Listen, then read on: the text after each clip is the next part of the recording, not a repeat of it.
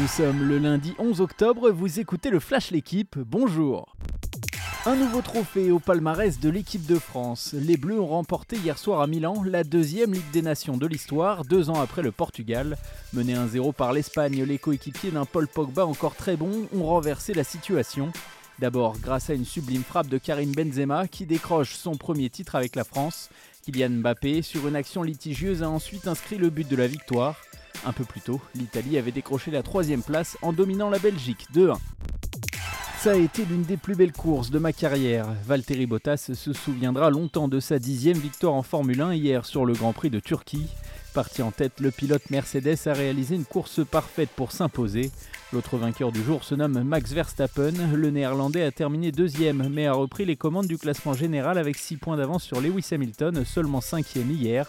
Deux Français ont fini dans les points, Pierre Gasly 6 et Esteban Ocon 10 Quatre mois après son dernier succès, Arnaud Desmar a remporté au sprint Paris Tour hier. Au terme d'une course folle, le coureur de la Groupama FDJ a devancé son compatriote Franck Bonamour et le Belge Jasper Stuyven.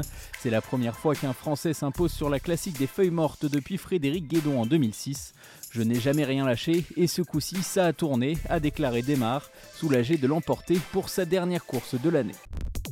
Une entrée en lice sereine et sérieuse. Gaël Monfils n'a connu aucune difficulté hier soir pour éliminer l'Italien Gianluca Major au deuxième tour du Masters 1000 d'Indian Wells.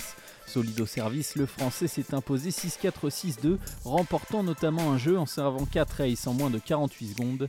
Exempté de premier tour grâce à son statut de tête de série 14, Monfils affrontera le Sud-Africain Kevin Anderson en 16e de finale.